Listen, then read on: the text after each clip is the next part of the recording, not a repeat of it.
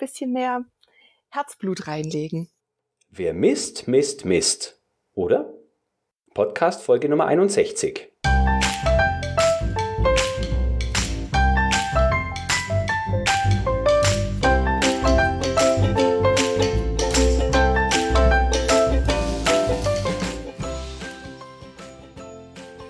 Ein herzliches Hallo und willkommen, liebe Mitenthusiastinnen und Mitenthusiasten. In Episode 61 habe ich ein Interview für Sie. Und zwar habe ich in dieser Woche mit Katharina Leikert von der IBS Quality GmbH gesprochen. Dieses Unternehmen ist spezialisiert auf Lohnmessung und Koordinatenmesstechnik. Katharina Leikert habe ich am Qualitätsmanagement-Kongress 2018 kennengelernt. Sie ist Ingenieurin für Qualitätsmanagement und interne sowie externe Datenschutzbeauftragte.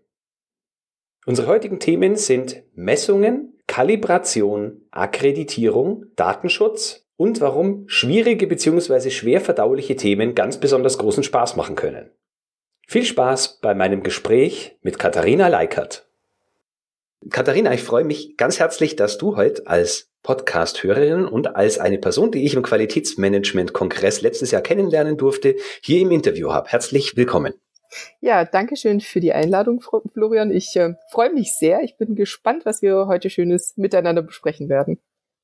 Sehr gern. Ja, ich bin auch gespannt. Ich habe natürlich ein bisschen was vorbereitet. Zu aller, allererst möchte ich dich bitten, dass du ein paar Sätze zu dem sagst, was deine Firma macht und was du dort speziell tust. Mhm.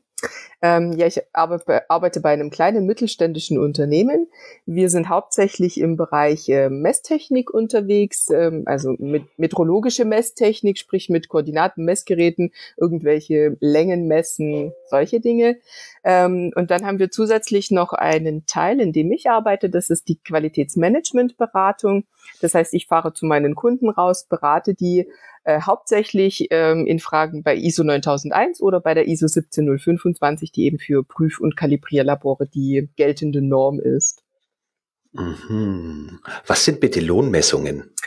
Ähm, wenn du jetzt irgendwie ein Bauteil herstellst, klassischerweise in der Automobilbranche stellst du irgendwelche Bauteile her und die werden woanders rein verbaut. Und du musst natürlich vorher sagen können, passt das oder passt das nicht. Das heißt, du hast eine Zeichnung oder irgendwie eine CAD-Muster ähm, oder wie auch immer.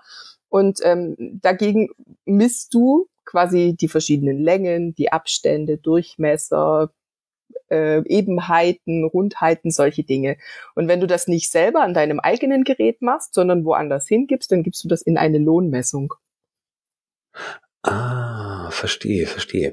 Jetzt klingt der ganze Bereich sehr wichtig, weil ja sehr schlimme Auswirkungen auftreten können, wenn man seine Sachen nicht ordentlich ähm, ja, kalibriert und gemessen hat. Und trotzdem finde ich den Bereich jetzt nicht so wahnsinnig spannend, weiß aber, dass du ähm, ja sehr enthusiastisch dabei bist und deswegen fand ich es auch ganz interessant, dich ins Interview zu holen. Was ist so spannend an der Aufgabe?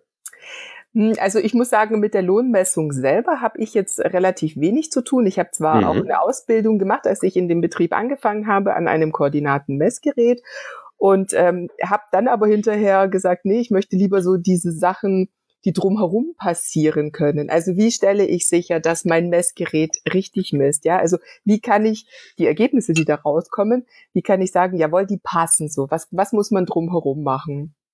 Und, ja, dann sag doch mal, was muss man denn da drum machen? naja, du solltest regelmäßig Zwischenprüfungen durchführen. Du brauchst einen kalibrierten Prüfkörper, ich sag mal sowas wie so ein Masterteil, gegen das mhm. du dann mhm. misst. Und zwar regelmäßig und auch ähm, bewertest, was sagt denn jetzt meine, mein Ergebnis, was ich rausgekriegt habe bei diesem Prüfkörper, was sagt der jetzt aus? Okay, hast du vielleicht mal ein plakatives Beispiel, mit dem vielleicht möglichst viele Hörerinnen oder Hörer was anfangen können? Was, was so ein Messgerät oder ein Prüfkörper sein könnte? Wie häufig wird sowas gemessen? Was sind so, so ein Klassiker? Hm. Also klassischerweise, wenn man jetzt, also die, die 17025, fang mal, fang mal von der Seite an, diese ISO 17025, ähm, die die Kompetenz, äh, die Anforderung an die Kompetenz von Prüf- und Kalibrierlaboren darstellt, ähm, die sagt, du musst ähm, irgendwie zeigen können, dass das, was du tust, auch funktioniert. Klassischerweise mhm. ist es so, dass man sich bei der PTB, also bei der Physikalisch-Technischen Bundesanstalt, die äh, verschiedene zum Beispiel dieses, dieses Normalmeter Ja, ähm, da mhm. gibt es eine Definition, wie dieses Meter, wie lang das ist, wird über Wellenlängen und sowas definiert, alles ein bisschen technisch. Aber es, ähm, du kannst halt deine äh, Gegenstände, die du hast, also wenn du jetzt irgendwie ein Metallstück nimmst und sagst, ich möchte kalibriert haben, wie lang ist es, kannst du es bei der PTB einschicken oder bei Kalibrierlaboren und die sagen dir dann, okay, das hat genau 20,0073, was auch immer, Millimeter. Und mhm. du hast dann quasi dieses, ähm, diese äh, Entfernung, diese Länge und du misst diese Länge dann auch jedes Mal mit deinem Messgerät, also mit deinem Koordinatenmessgerät. Das heißt, du tippst einmal von der einen Seite an und du tippst einmal von der anderen Seite an und dieses Gerät zeigt dir an, wie groß, also wie weit ist dieser Abstand, wie weit sind diese einzelnen Punkte voneinander entfernt. Mhm. Klassischerweise, wenn dein Messgerät gut funktioniert und richtig funktioniert, äh, sollten genau diese 20,007 und was auch immer Millimeter rauskommen. Mhm. Und dann gibt es so Messunsicherheiten, also weil es natürlich nicht immer so rauskommen kann. Und dann haben Stoffe auch bestimmte Ausdehnungskoeffizienten. Anhand von dieser Messunsicherheit, die du eben dazu noch bestimmen kannst, kannst du sagen, wie liegt das in diesem Vertrauensbereich? Also wie mhm. richtig ist das, was ich mit meiner Maschine gemessen habe, im Vergleich zu dem, was ich als kalibrierten Masterkörper sozusagen habe. Und aus okay. dem kannst du dann quasi zurückrechnen, wie alle anderen Längen, die du mit diesem Gerät messen kannst oder auch misst, wie gut diese anderen Längen für die anderen Bauteile dann auch stimmen. Meine Güte, ich kann verstehen, dass man das nicht selber macht. ja. so, jetzt sag mal, du hast vorhin gesagt, in regelmäßigen Abständen. Wonach bemesse ich, was ein regelmäßiger Abstand ist? Das bemisst du danach, wie häufig du das Gerät verwendest. Wenn du ah. jetzt, ähm, sagen wir mal, du machst mit einem Gerät jeden Tag bist du acht Stunden am Messen, was nicht untypisch ist jetzt in der Lohnmessung, also in dem Bereich, in dem wir arbeiten, ist es nicht untypisch, dass du mit einem Messgerät tatsächlich acht Stunden am Tag unterschiedliche Bauteile misst. Mhm. Dann musst du natürlich viel häufiger solche Zwischenprüfungen machen, um festzustellen, stimmt das eigentlich alles noch? Weil wenn du jetzt das nicht machst, und ähm, also wenn du jetzt nicht regelmäßig machst, beispielsweise einmal in der Woche eine Zwischenprüfung durchführst, du kannst nicht sagen, wie weit nach hinten haben meine Ergebnisse schon nicht mehr gestimmt. Verstehst du, wie ich meine? Jetzt wird man aber ja so eine, ja, ja, jetzt wird man aber so ein Ding, das man bei euch zur Lohnmessung gibt, nicht jede Woche zu euch schicken. Nee, das nicht. Aber wir haben einen Prüfkörper. Dieser Prüfkörper hm. bildet die gängigsten Merkmale ab. Also wir haben da ähm, ah. kleine Stufenendmaße heißt das, also wie so kleine äh, Würfelchen, die in einen unterschiedlichen Längen ähm, äh, auf diesem auf diesem Prüfkörper drauf montiert sind. Die sind mhm. kalibriert. Dann haben die eine Kugel, einen Ring, den man abfahren kann. Und das sind so die gängigsten ähm, Dinge, die man auch, egal welches Bauteil das ist, du hast immer eine Länge, du hast einen Durchmesser und du musst vielleicht noch irgendwie eine Rauheit bestimmen können. Mhm. Das heißt, unser, ähm, unser Messgerät wird dann regelmäßig ähm, mit unserem kalibrierten Prüfkörper überwacht, so dass wir unseren Kunden, die ihre Bauteile zu uns einschicken zum Messen, ähm, sagen können, okay, dieses Bauteil, das Ergebnis, was wir da rausgekriegt haben, das passt. Diese Messwerte sind genau diese. Und wir können das nachweisen, weil wir nämlich eine Historie dazu haben, wie oft wir diese Zwischenprüfungen machen, was genau dort geprüft wird und welche Überwachungsfaktoren wir uns anschauen dabei. Aha. Ich muss das mal ganz kurz auf eine auf ein System beziehen, das mir bekannt ist. Das ist wahrscheinlich jetzt nichts, was ihr macht, aber du kannst dich bestimmt da einfühlen. Mhm. Ähm, Im Lebensmittelsektor hat man ja oft Metalldetektoren zum Beispiel. Mhm. Das ist ja der Klassiker, dass man da drei unterschiedliche Prüfkörper benutzt, um zu gucken, ob der Metalldetektor die auch richtig erkennen kann. Mhm. Ähm, dann wären diese Prüfkörper quasi etwas, was, wo, wo ihr checkt, ob die noch dem entsprechen, was sie entsprechen sollen, oder? Oder checkt ihr den Metalldetektor als in, in, dem, in dem Fall? Also mit dem, mit dem Prüfkörper checken wir quasi den Metalldetektor, wenn man das auf diesen Fall rüber projiziert. Okay, okay. Ja, der Metalldetektor ist das Koordinatenmessgerät, also die Maschine, mhm. die dann misst und sagt, passt oder passt nicht oder das ist die entsprechende Länge. Und der kalibrierte Prüfkörper ist das, äh, mit dem du überprüfst, ob dein Detektor noch richtig funktioniert. Aha, verstehe, verstehe. Und wenn ich jetzt ein System habe, wie zum Beispiel einen Temperatur- oder einen Drucksensor, der sagen wir, permanent arbeitet. Du hast jetzt von Prüfungen äh, während acht Stunden gesprochen, aber nehmen wir an, wir haben eine, eine Produktionslauf von 24 Stunden. Und so der Klassiker ist, dass man so einen Temperatursensor, keine Ahnung, einmal im Jahr äh, zu einer externen Firma schickt. Ist sowas denn angemessen? Wie finde ich denn den angemessenen, äh, gibt es da Tabellen, wo ich nachgucken könnte? Ähm, Tabellen gibt's da jetzt nicht direkt, also wüsste ich jetzt nicht für Temperatursensoren. Ähm, was natürlich immer ist, ist, wie äh, relevant ist die Messung, wenn wir jetzt bei dem Temperatursensor bleiben, wie relevant ist die Messung dieses Temperatursensors für dein Endergebnis? Je mhm. höher die Relevanz ist, umso häufiger mu muss, müsstest du diesen Temperatursensor auch überprüfen. Stimme, stimmt mhm. das, was da rauskommt?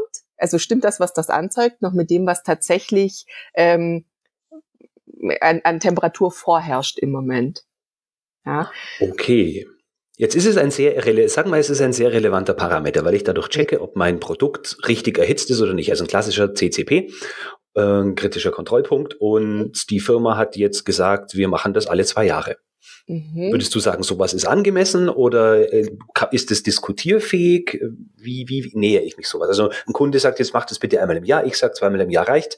Wie findet man da eine Wahrheit oder gibt es die nicht, die Wahrheit? Mm, es, die, die absolute Wahrheit zu finden, ist immer ganz schwierig. Die Frage ist immer, was tut ihr noch dazwischen? Also ich würde sagen, wenn mhm. das wirklich ein kritischer, ähm, kritischer Faktor ist, ja, diese Temperatur ist kritisch, dann reicht meiner Meinung nach äh, alle zwei Jahre nicht aus, das Gerät kalibrieren zu lassen. Da müsste dazwischen noch irgendwas passieren. Weil wenn wir jetzt mal vom Worst-Case-Szenario ähm, ausgehen, ja, du prüfst eine Temperatur und du stellst jetzt fest, wow, das passt jetzt nicht. Wie, du kannst dann quasi nur bis zur letzten Kalibrierung, könntest du nicht sagen, bis wo hat's eigentlich gepasst, außer an dem Tag der letzten mhm. Kalibrierung. Das heißt, zwischen okay. dem Tag Kalibrierung und dem Tag jetzt, wo wir feststellen, da passt irgendwas nicht, ähm, liegt so eine Blackbox, in der du nicht weißt, was ist da passiert? Haben die Dinge, die ich da dazwischen gemacht habe, eigentlich noch gestimmt oder könnte ich meine gesamte Produktion eigentlich einmal in die Tonne kloppen? Ah, das heißt, es würde vielleicht helfen, wenn ich einen zweiten Temperatursensor einbaue, der äh, quasi matcht, ob die, die erste und die zweite Temperatur ungefähr zusammenpassen. Und wenn ich da eine Abweichung habe, wäre das ein Warnsignal. Genau. Sowas, sowas nennt ah, sich dann ja. Werkskalibrierung. Also du hast einen mhm. kalibrierten ähm, Master Temperatursensor und du hast noch mal einen, mit dem du gegenprüfst. Mhm. Und wenn du die beiden miteinander vergleichst und dann liegen die Ergebnisse innerhalb einer Messunsicherheit, also eines Vertrauensbereiches, dann kannst du sagen, okay, funktioniert. Das geht noch, ich kann den noch weiter einsetzen. Wenn das mhm. nicht mehr stimmt, dann passt irgendwas nicht, dann ist Eingriffsgrenze, dann musst du was tun. Aha. Ist das, was du mir jetzt hier alles beschreibst, Katharina, das, was so ein normaler Prüfmittelbeauftragter in dem Unternehmen auch wissen müsste? Ja. Ah, ja. In der Regel schon. Also je kritischer das ist, umso wichtiger sind Zwischenprüfungen. Und da ist mhm. also klassischerweise in der Branche, in der wir unterwegs sind, jetzt nicht im Lebensmittel, aber ich, ich denke, im Lebensmittelbereich wird es sicherlich auch sein, weil da viele Dinge noch kritischer sind als jetzt in der Messtechnik. Aber so ein Prüfmittelbeauftragter sollte schon wissen, das, was ich da ähm, mit meinem Prüfmittel mache, passt das überhaupt noch? Ist das überhaupt noch in dem, was das Prüfmittel tun sollte? Mhm. Ich gebe dir recht und widerspreche dir ein bisschen auch gleichzeitig. Mhm. Lebensmittelsektor ist tatsächlich vieles, sagen wir, kritischer, aber auch teilweise sehr viel ungenauer. Also wenn wir zum Beispiel von mikrobiologischen Untersuchungen sprechen, haben wir ja, keine Ahnung, Abweichungen von bis zu 30 Prozent. Und ich glaube, in deinem Bereich sind die, äh, ja, da, da arbeitet man ja mit, weiß ich nicht, Mikrometern oder ja. sogar noch kleiner. Genau, mit Mikrometern. Mhm. Mhm. Das ist so. Was sind denn so, äh, wenn du jetzt die Kunden berätst? Du berätst die ja in Sachen Qualitätsmanagement und ich habe gesehen auch in Sachen ähm, Datenmanagement. Genau. Ähm, was sind so Herausforderungen, vor denen du dann da immer stehst? Hm. Oder also, die Kunden. Welche Herausforderungen die Kunden, die du dann löst? Also ich sag mal so, die äh, Herausforderungen, vor denen die Kunden stehen, ähm, wären beispielsweise, wenn, wenn ich einen Kunden habe, der schon nach 9001 zertifiziert ist, also nach dieser klassischen Managementnorm, und der sagt, ich möchte mich jetzt auch als Prüflabor zertifizieren lassen. Die Anforderungen sind ähm, für Prüflabore ganz andere. Da geht es tatsächlich den, um den Nachweis der Kompetenz, also um zu zeigen, das, was ich tue, das mache ich nicht zufällig, sondern es ist geplant. Mhm. Ich habe mir Gedanken darüber gemacht. Ähm, das ist das, was viele bei der 9001 passiert halt irgendwas, aber meistens zufällig. Ja? Mhm. Eher weniger geplant, auch wenn die 9001 sagt, du solltest das planen, was du da tust, damit du eben ne, das nicht ähm, auf irgendeinem glücklichen oder unglücklichen äh, Aspekt deines Lebens basierend hast, was da äh, mit deinem Unternehmen passiert. Ähm, die Prüfung dieser 17025, also der ähm, Kompetenz an Prüflaboratorien, die wird von der DAX überwacht. Und die DAX, die sind da unheimlich streng, was solche Dinge anbelangt. Und da mhm. den, den meinen Kunden klar zu machen, hey Leute, es reicht nicht nur aus, sich die Norm irgendwie abzuschreiben und dann etwas zu tun, sondern du musst wirklich, du musst verstehen, was da, was die Anforderungen dahinter ist. Das ist das Schwierige, mhm. weil ich glaube, wir sind, also meiner Meinung nach, ähm, was die 9001 betrifft, ist es sehr verbrannte Erde, was da jetzt momentan ist, ja, weil vieles einfach, mhm. ja, hm, wir machen es, weil es in der 9001 steht und wenn du fragst, ja, was ist der Sinn für dich dahinter oder für dein Unternehmen oder für dich als einzelner Mitarbeiter, der tagtäglich damit zu tun hat, welchen Sinn siehst du dahinter? Ja, keine Ahnung. Mhm. Und das hat's, ja. äh, äh, genau. Ähm, du hast gerade den Begriff DAX erwähnt. Äh, das ja. ist jetzt nicht der deutsche Aktienindex, sondern steht Nein. wofür?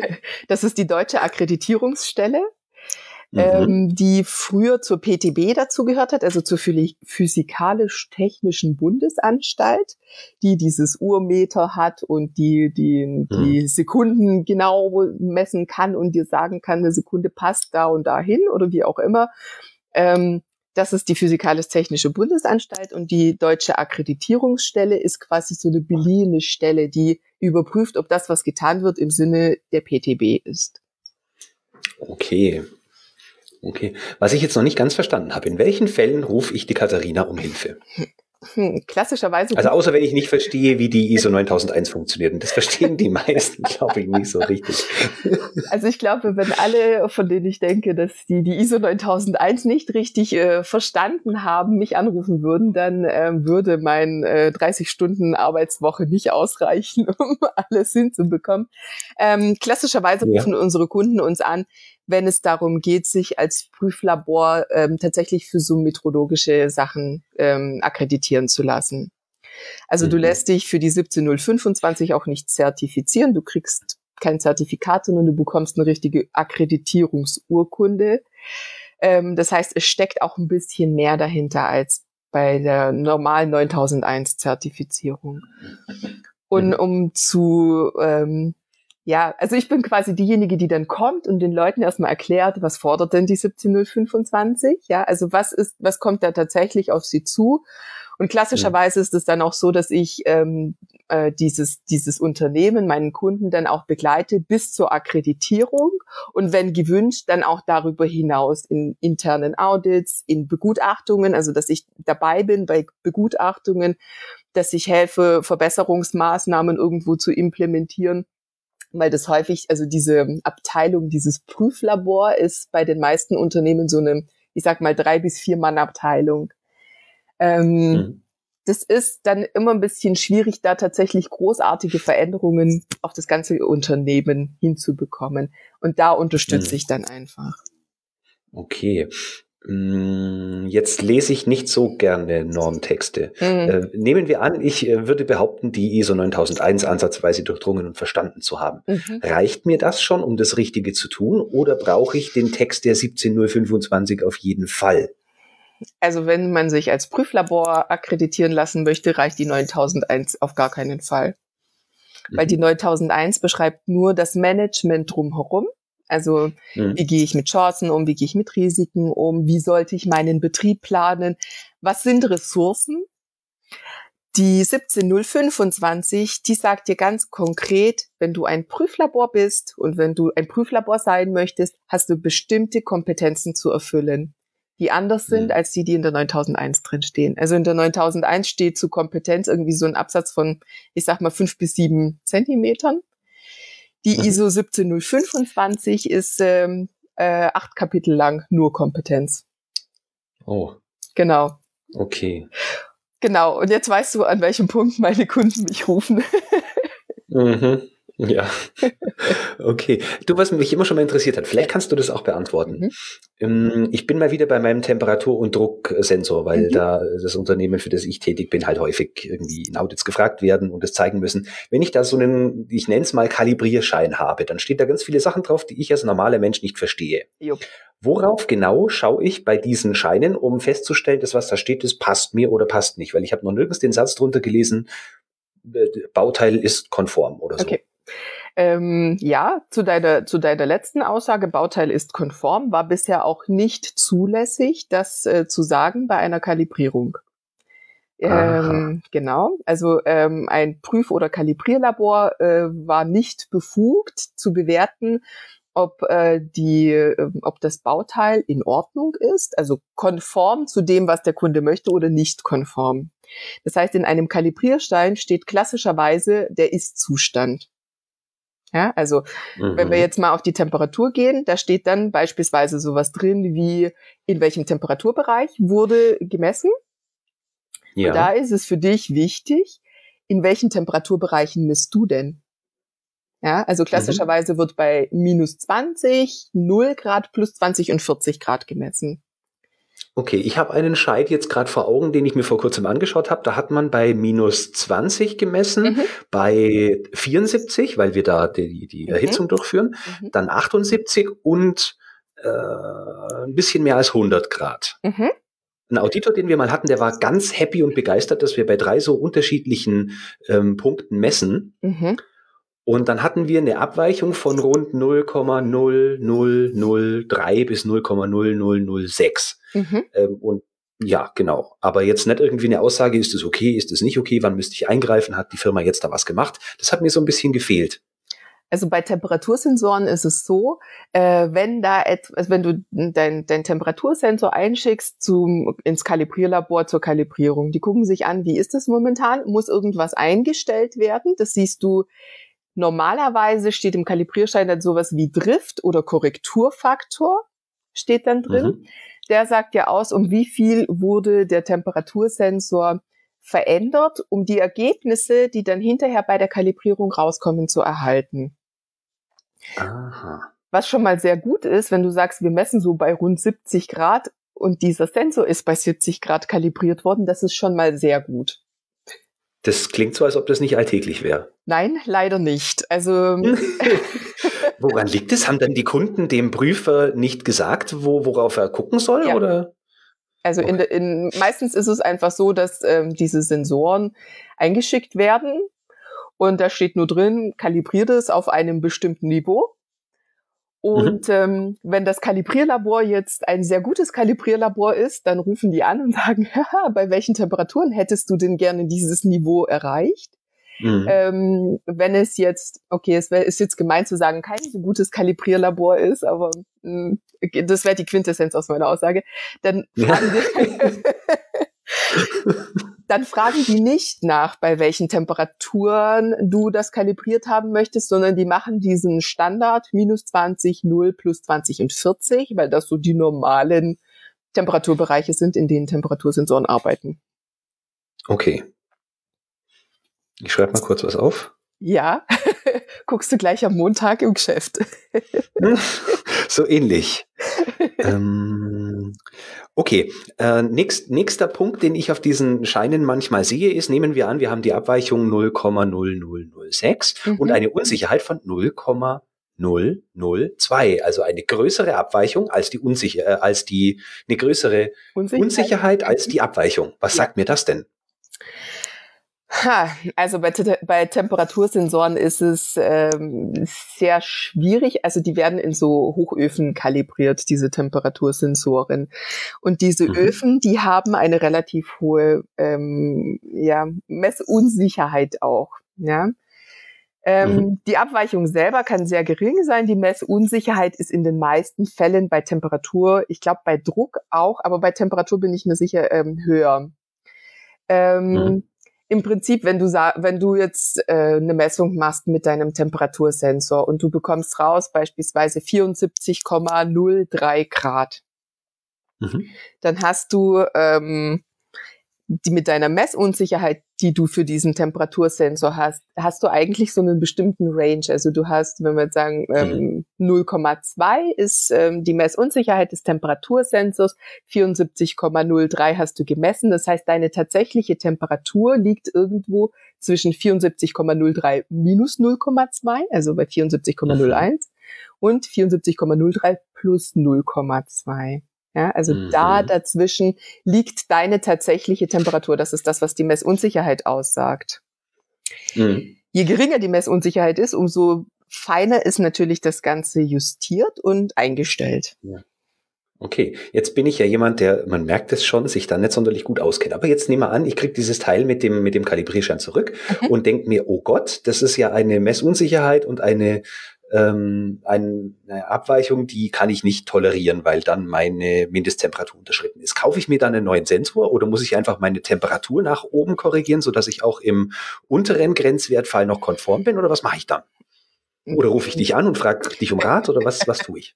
Ja, ruf mich gerne an. ähm, ja, naja, na also es ist ja so, du, du weißt ja, welche Bereiche, ähm, also wie hoch warte mal, wie fein diese Unterschiede in deiner Temperatur sind. Also wenn du jetzt irgendwie, weiß ich nicht, eine Flüssigkeit erhitzt, ob das einen Unterschied bei dir macht, ob du 74,1 hast oder 74,0. Mhm. Wenn das einen Unterschied macht, dann solltest du ähm, mindestens äh, zehnmal so gut in der Messunsicherheit sein. Also wenn 0,1 okay. Kelvin Unterschied schon äh, was ausmacht in der Messung, dann solltest du besser als 0,01 Kelvin in der Messunsicherheit und in der Anzeige sein. Wenn das jetzt mhm. nicht auf 0,1 Kelvin ankommt, sondern man sagt, okay, so ein Grad hin oder her macht jetzt bei dieser Flüssigkeit absolut gar nichts aus. Und das gibt's tatsächlich auch. Ja, es macht also Wasser ist es egal, ob das jetzt 99,5 ist oder 100,5. Ja, also das mhm. ist, es kocht dann halt einfach. Wenn das da keinen ja. Unterschied macht, dann brauchst du natürlich auch nicht so äh, fein kalibrierte Sensoren. Dann reichen auch welche, die gröber sind. Von daher kann man da keine pauschale Aussage treffen, ob jetzt ähm, 0,6 Grad Messunsicherheit bei einem Temperatursensor gut sind oder nicht. Das kommt auf den Anwendungsbereich mhm. drauf an. Okay, also muss ich mich mit leider mit diesem Anwendungsbereich tatsächlich beschäftigen. Ja, du musst wissen, äh, ja, du, mhm. äh, blöde Antwort für dich, oder? Ähm. Nein, damit habe ich ehrlich gesagt gerechnet. Was anderes hätte mich auch verwundert. Ja, also du musst natürlich wissen, äh, welche Toleranzen gelten für, für deinen Anwendungsbereich. Ja, wenn, wenn ich jetzt noch mal ganz kurz auf Millimeter und Meter zu, zu sprechen komme. Wenn ich jetzt auf dem Bau ja. arbeite, dann machen ganz ehrlich fünf Zentimeter null aus. Das ist wurscht. Ja, das kriegst du äh, mit mhm. ein bisschen schief hingucken, alles gut. Wenn du jetzt ähm, irgendwo arbeitest, wo schon die, äh, die Bauteile, sage ich mal, nur so zwei Zentimeter in der Größe sind, hey, da würden fünf Zentimeter echt viel ausmachen, ja. Da geht's dann tatsächlich um Nanometer. Und so ist es ja. halt bei Temperatur auch, ja. Also arbeitest mhm. du irgendwo in einer, in einer Schmelzfabrik, ja, wo die mit Tausenden von Grad arbeiten, dann sind fünf Grad Jacke wie Hose. Arbeitest du jetzt mhm. irgendwo, wo es, wo man so Bakterien oder sowas züchtet, dann sind fünf Grad halt einfach die Welt, ja. Entscheidet darüber, stirbt mhm. das Bakterium oder stirbt es nicht. Mhm. Ja, das ist sehr schön plakativ erklärt. Danke. Mhm. Ja, bitte. Für mich ist das wichtig, ja. Ähm, wenn ich jetzt ein akkreditiertes, äh, nee, anders, äh, wenn ich jetzt das richtige Prüflabor suche, ja. und ich habe jetzt gerade bei dir schon gehört, Akkreditierung ist jetzt nicht alles, auch wenn die streng sind, gibt es gute und weniger gute. Mhm. Ähm, wie finde ich ein gutes Prüflabor, ohne dass ich ausprobiere? Oder ich könnte es ja eh wahrscheinlich gar nicht einschätzen. Wonach muss ich schauen? Also zum einen gehst du äh, dafür, um ein gutes Prüflabor zu finden, gehst du bitte auf die äh, Seite der DAX, dakks.de. Dort mhm. kannst du ähm, verschiedene, für deine verschiedenen Anwendungsbereiche Prüflabore und Kalibrierlabore finden. Und dann schaust du dir an, also ähm, bei der DAX gibt es dann auf dieser Seite, kannst du dir die Urkundenanlage zu jedem Prüflabor und zu jedem Kalibrierlabor herunterladen. Und da stehen Messunsicherheiten drin. Das heißt, wenn ich mich als Prüflabor oder als Kalibrierlabor akkreditieren lassen möchte, muss ich vorher sagen, wie genau kann ich Prüfungen durchführen? Also wie hoch ist meine Messunsicherheit? Und je nachdem, welche mhm. Messunsicherheit du benötigst, suchst du dir dann entsprechend eins aus, was diese Messunsicherheit anzeigt. Und dann kannst du dich mhm. drauf verlassen, weil die DAX, die kommt und die überprüft es und die sind da knallhart. Und wenn du da abweichst, dann kriegst du die Akkreditierung aberkannt. Ja gut, das klingt ja echt verlässlich. Ja. Mhm. Guter Tipp, den gibt's auf jeden Fall in den Show Notes. Das ist ja quasi äh, fast schon der Ersatz für eine Buchempfehlung. Ja.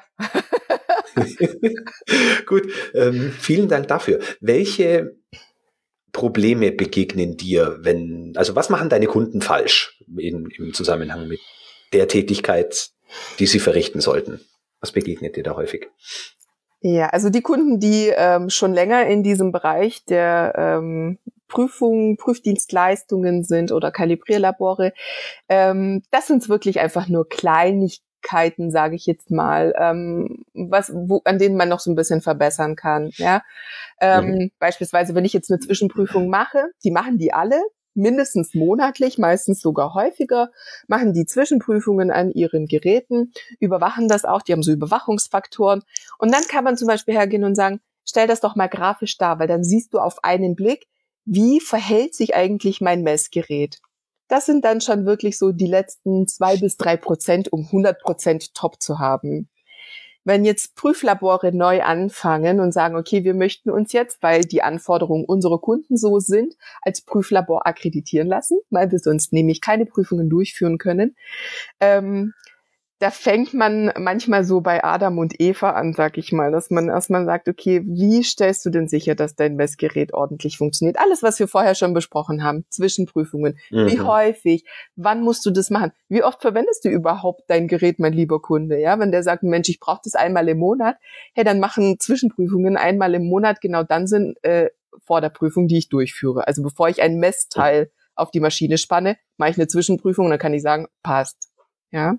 Mhm. Wenn ich alle, äh, weiß ich nicht, all halbes Jahr mal bloß dieses Gerät verwende, dann brauche ich nicht jeden Monat eine Zwischenprüfung machen. Dann brauche ich auch nicht einmal im Jahr eine Kalibrierung anfordern bei einem, bei, bei meinem Dienstleister, der mir dann das Koordinatenmessgerät kalibriert. Dann reicht es wesentlich weniger. Über solche Dinge machen sich die meisten im, im ersten Schritt keine Gedanken.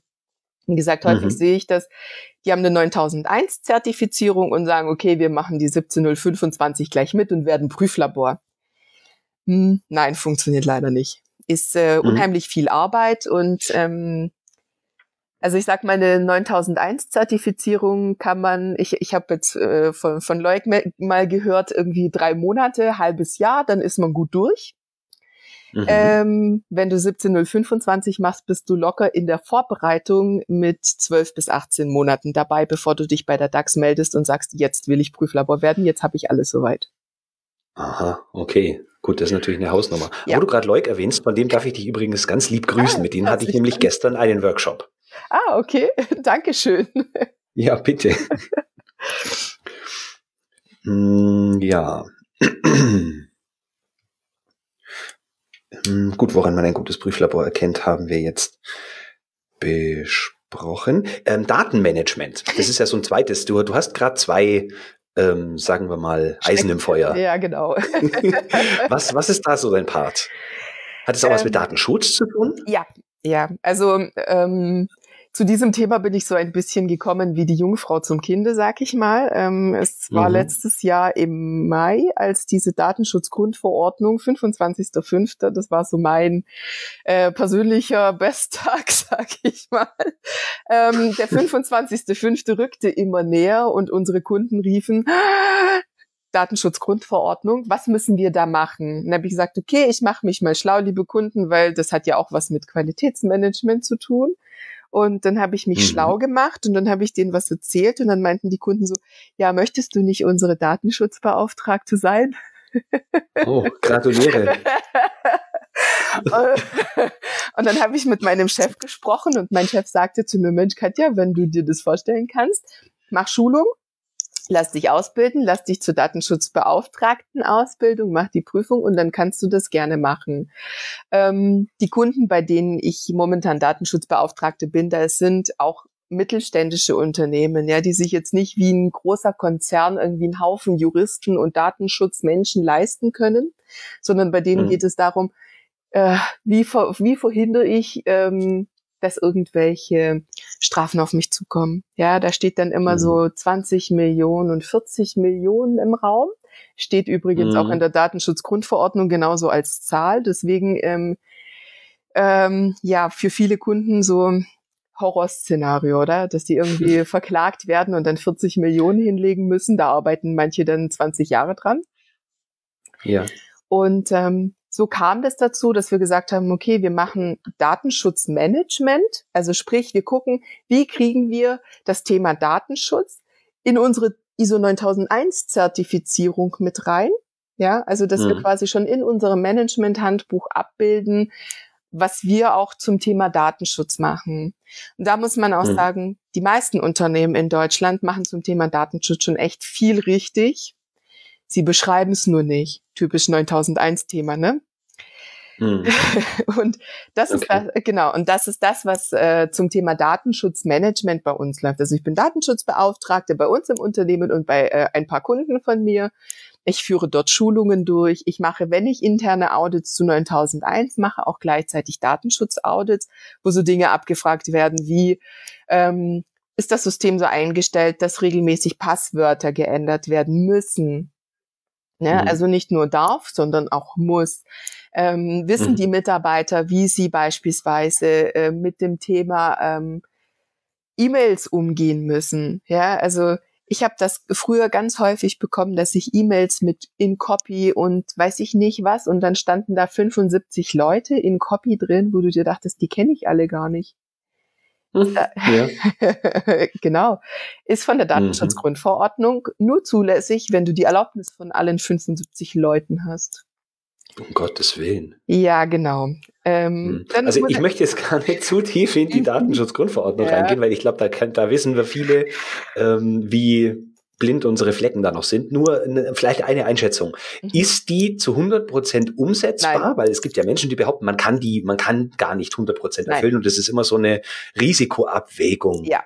ja. Wer kann mich da jetzt tatsächlich anscheißen oder ja. Äh, ja. Also es ist, äh, ich sag mal so, zu 100 Prozent erfüllen kannst du das sowieso nicht, weil du hm. ähm, gar nicht alle technischen, also in, in der Datenschutzgrundverordnung steht drin, du musst alle ähm, möglichen Maßnahmen treffen, technische und organisatorische Maßnahmen treffen, um Datenschutz sicherzustellen.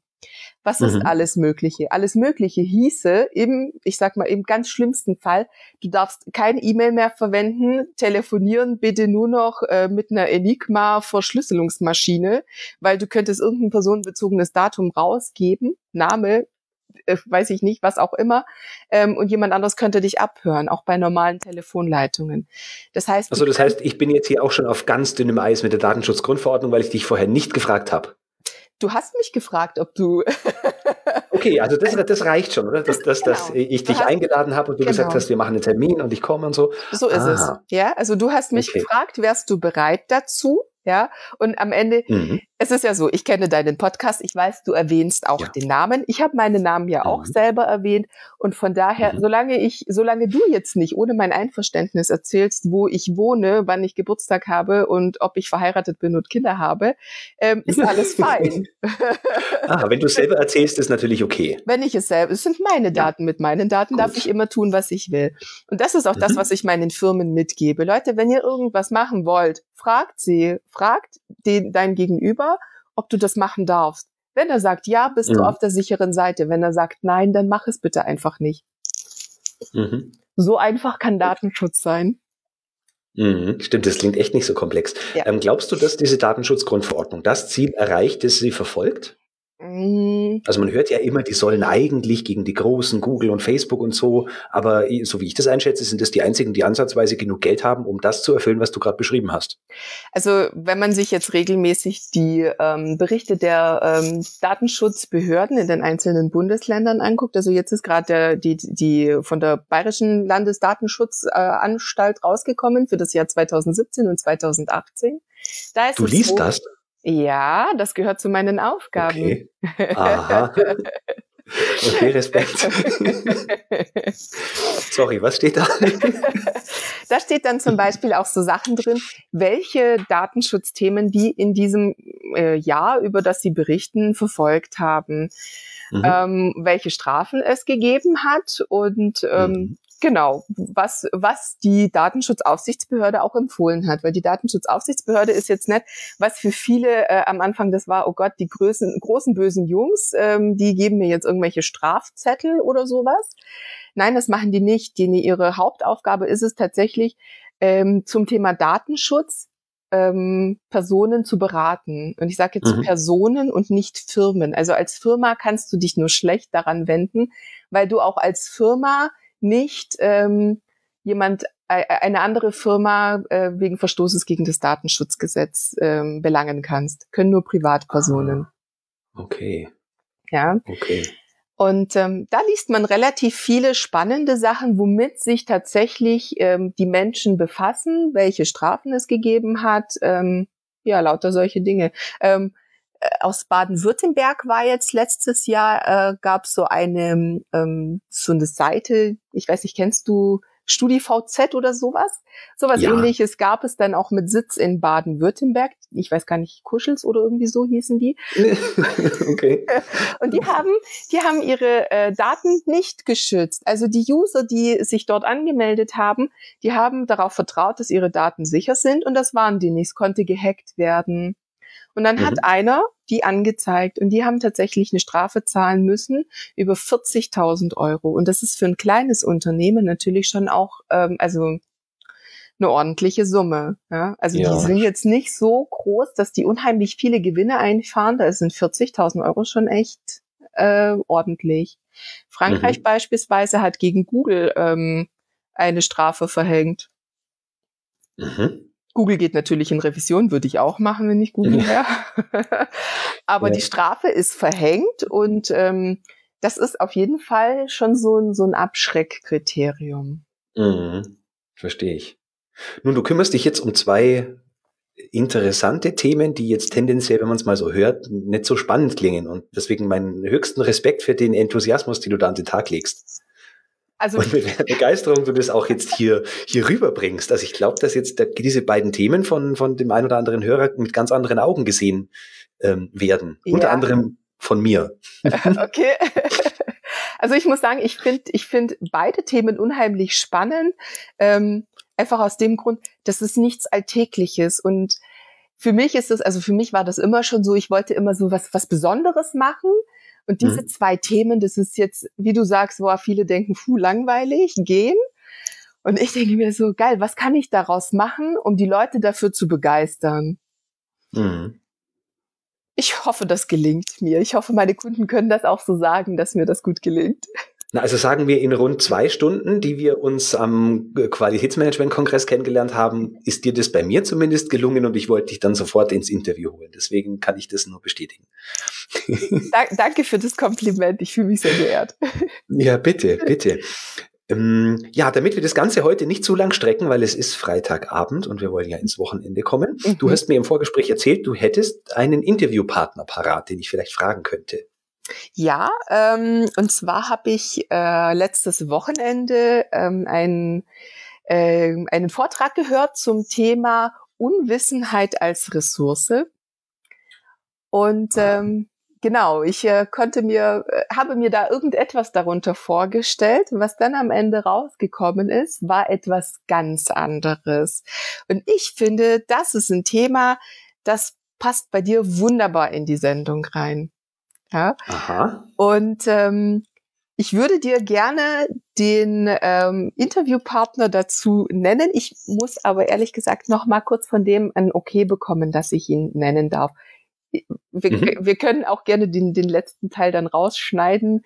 Ähm, Ach, aber oh, das passt schon, das ist okay. Also ich glaube, das kann jeder verstehen, dass man die Person erstmal vorher fragen möchte, ob genau, sie denn ich, überhaupt bereit wäre. So, ich erzähle hier was zum Thema Datenschutz und plauder dann Namen raus. ne? So äh, ja, wollte ich das ja. natürlich nicht haben. Ähm, ich hatte gehofft, dass er mir noch schnell Bescheid gibt. Ich hatte ihn auch äh, gefragt noch vor unserer Sendung ähm, er hat sich bisher noch nicht gemeldet. Ich würde dir, wenn er sagt, ja, es ist in Ordnung, ich äh, wäre gerne Interviewpartner bei dir, würde ich dir das einfach dann ähm, per E-Mail schicken oder wir kontaktieren uns einfach irgendwie nochmal miteinander und ich sag dir dann, wer das ist. Aber ich sag mal, das Thema Unwissenheit als Ressource, ein unheimlich spannendes Thema. Also es macht auf jeden Fall neugierig und ich kann mir jetzt im Moment auch nicht so recht vorstellen, in welche Richtung so ein Vortrag gehen kann. Deswegen klingt es äußerst spannend. Ja. So, Katharina, du hast mir jetzt ganz viel von dir erzählt, von der Firma erzählt, von Messen und Kalibrieren und Datenschutz. Mhm. Wenn jetzt ein Hörer auf die Idee kommt, dass deine Firma äh, oder die Leistungen, die ihr bietet, genau das Passende sind für mein Problem, das ich gerade habe, mhm. an wen wendet man sich? Mhm.